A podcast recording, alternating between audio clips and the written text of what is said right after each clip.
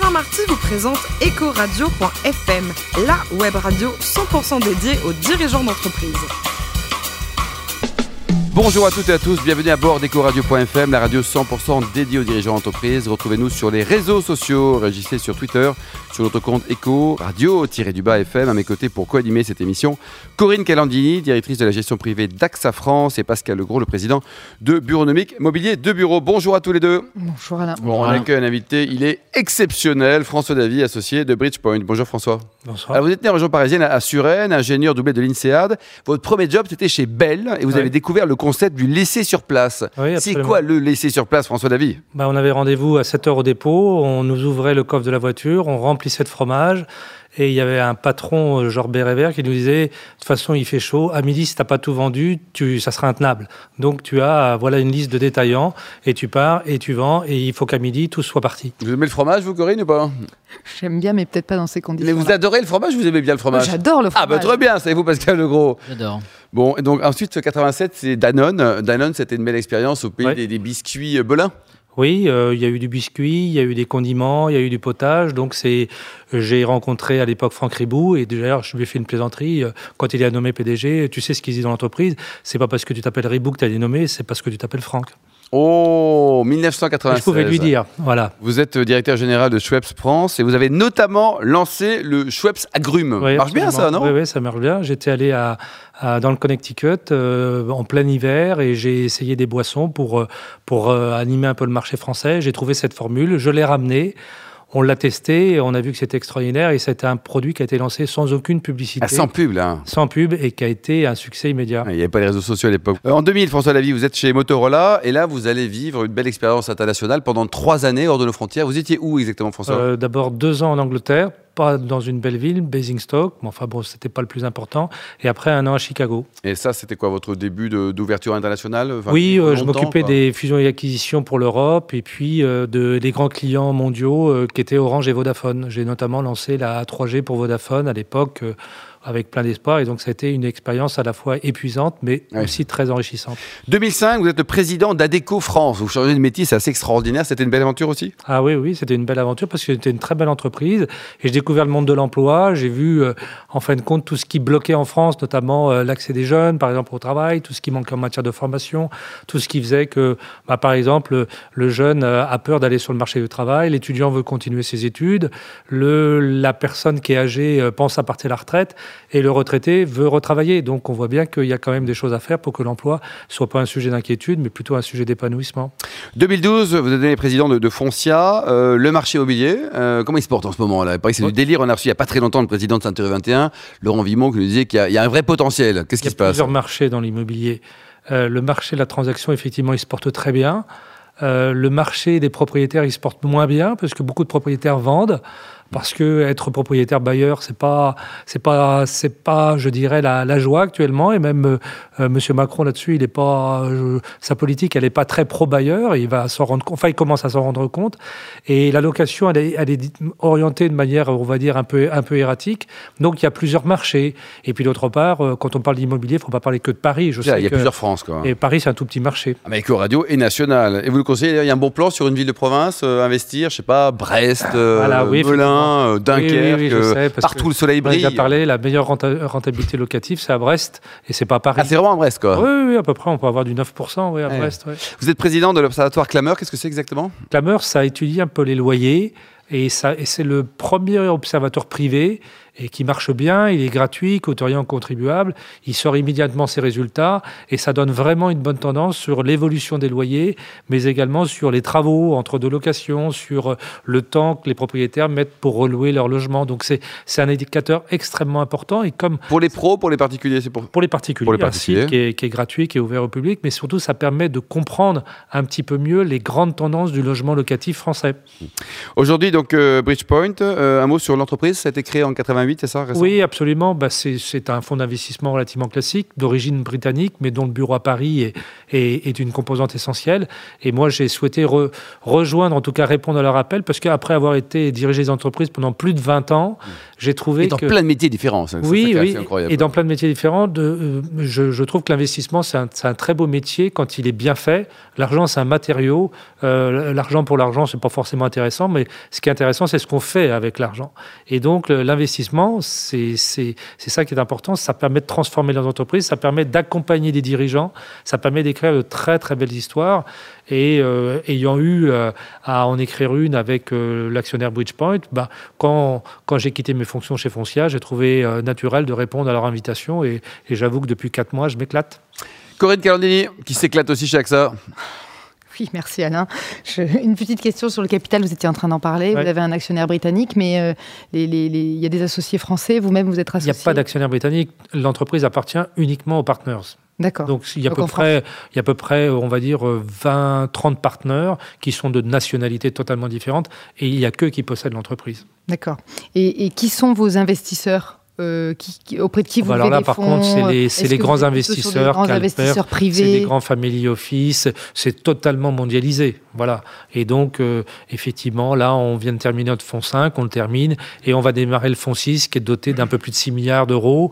Donc voilà. Alors effectivement. 6 euh, milliards d'euros, ça en fait les biscubelins. Hein, ouais, ça en fait pas mal, ouais, ouais tout à fait. Sur des cibles capital développement Plutôt du, du mid-cap, du small, enfin des, des entreprises, on va dire taille moyenne, des petites entreprises, et puis des, et puis, et puis également des startups. Est-ce que, vous, est-ce que vous avez l'impression quand même que la partie investisseur privé, elle progresse dans, ah les levées de fonds? Ah oui, bien sûr, parce qu'elle progresse même souvent, ce sont nos investisseurs, c'est-à-dire des personnes qui nous confient leur argent pour qu'on le fasse fructifier, mais de plus en plus, elles n'hésitent pas à investir également directement à nos côtés dans certaines cibles.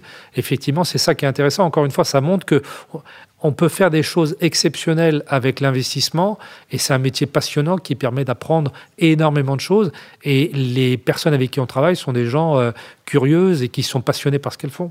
Comment vous voyez la partie euh, économie participative euh, et puis site en ligne Oui, on recevait il y a quelques semaines François David, Olivier Goua, le patron de l'Indix, qui était passionnant d'ailleurs. Vous en pensez quoi? Ben, Écoutez, en tout cas, je trouve que l'investissement, il n'y a pas de règle.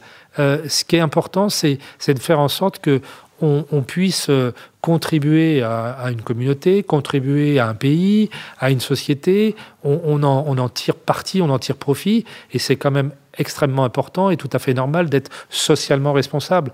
Alors après, euh, chez Bridgepoint, les investissements sont tous socialement responsables. La preuve, par exemple, on ne peut pas investir dans l'armement, on ne peut pas investir dans le tabac, on ne peut pas investir... Voilà, et, donc, euh, c'est, vaut mieux le faire sans le dire plutôt que le dire sans le faire. Quelques noms peut-être de concurrents qui... Bon, Pascal Legros. Oui, donc vous avez un parcours de, dirigeant pendant plus de 20 ans, vous êtes basculé investisseur, moi j'ai fait exactement l'inverse.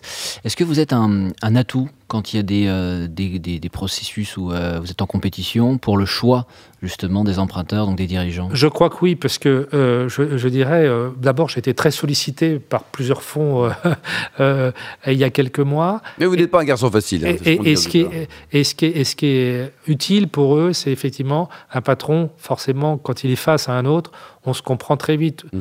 Euh, je vois, euh, et, d'ailleurs, et c'était le cas hier, puisqu'on était en province euh, avec une très très belle cible, et c'est intéressant. Vous vous rappelez le nom de Bien évidemment, c'était dans le sud-ouest, mais, mais, mais fondamentalement, au bout de dix minutes, c'était un dialogue entre lui et moi plutôt qu'entre mes collègues. Alors bien évidemment, l'aspect financier, l'aspect...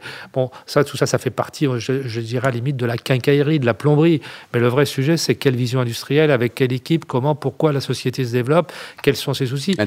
Et, et au bout de dix minutes, on parlait, euh, on parlait de, d'éléments opérationnels et on a continué la discussion. Et ça crée forcément un climat.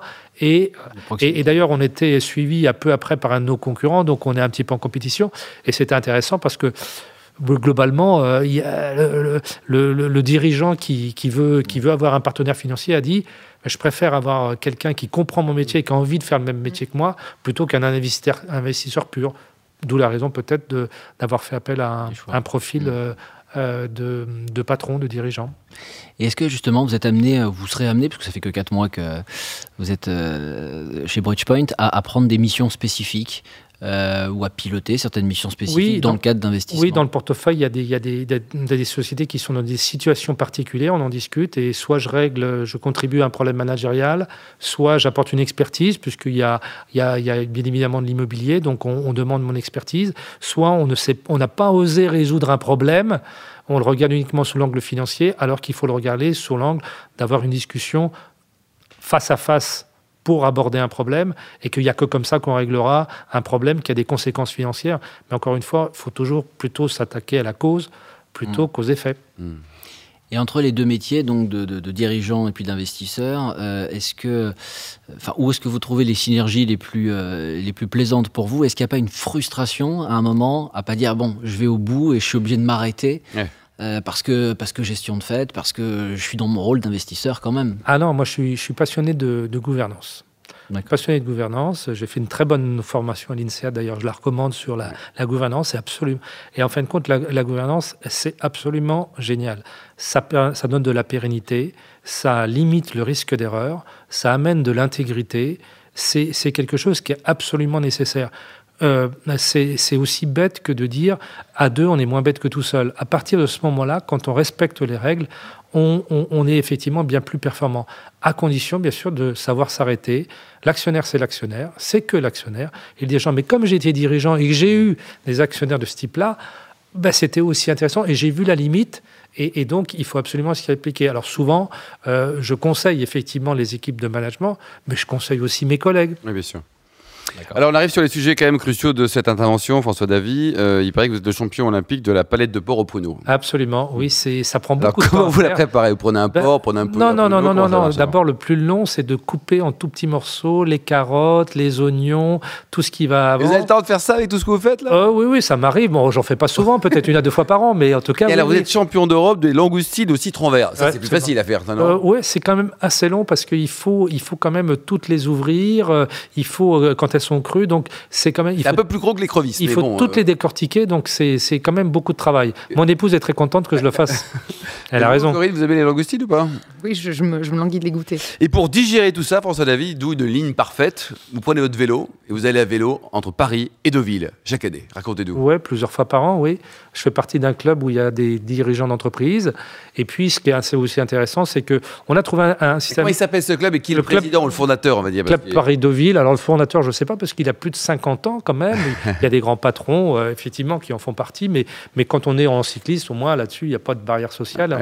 et, mais aussi, on a trouvé un système intéressant c'est que plus on va vite, plus on donne d'argent à une bonne cause, qui est, le mécénat chirurgie cardiaque. Donc, euh, comme ça, on peut donner libre cours à notre esprit de gamin entre nous et de se tirer la bourre. Et puis, en plus, euh, comme ça, comme c'est pour une bonne cause, ben, on a bonne conscience. Et pour terminer, vous adorez le rugby. Est-ce que vous pensez qu'un jour ou l'autre, alors maintenant c'est bien, on commence à gagner des matchs, mais on peut être champion du monde ou pas, à votre avis? Ah oui, c'est tout à fait possible. C'est tout à vous y croyez vraiment, ah, oui, oui, hein bah oui, parce que tout est possible. Et, ça dans l'absolu, mais bon. Et, donc, euh, oui, oui, oui. en tout cas, je, je trouve que ça serait bien, ça serait bien pour la France d'abord, mmh. ça serait bien pour la jeunesse, ça serait bien pour tout le pays. Donc, regardez, en 98, ça avait été extraordinaire quand même. Bon, mais, mais surtout pour le rugby français, qui est un petit peu, qui a été quand même très tristounet. Pendant longtemps. je ne hein. regardais même plus les matchs. J'avais plus voir les matchs. Vous avez joué au rugby, hein? Ouais, À Nantes, notamment, non Oui, pendant 15 ans. Quel poste? Vous étiez pilier, vous, non Trois quarts centre. Trois quarts centre, oui. Et vous, vous supportez qui alors au rugby? Ah, j'ai une faiblesse de cœur forcément pour le Racing. Ah, Normal. Merci François David. Je rappelle que vous êtes associé chez Bridgepoint. Merci également Corinne Calandini, directrice France d'AXA Gestion Privée, et Pascal Legros, le président de Bureau de Mic Mobilier de Bureau. Retrouvez tous nos podcasts d'actualité sur notre compte Twitter, Ecoradio-du-bas FM et LinkedIn, ecoradio.fm. On se donne rendez-vous vendredi avec de nouveaux invités. Ecoradio.fm vous a été présenté par Alain Marty.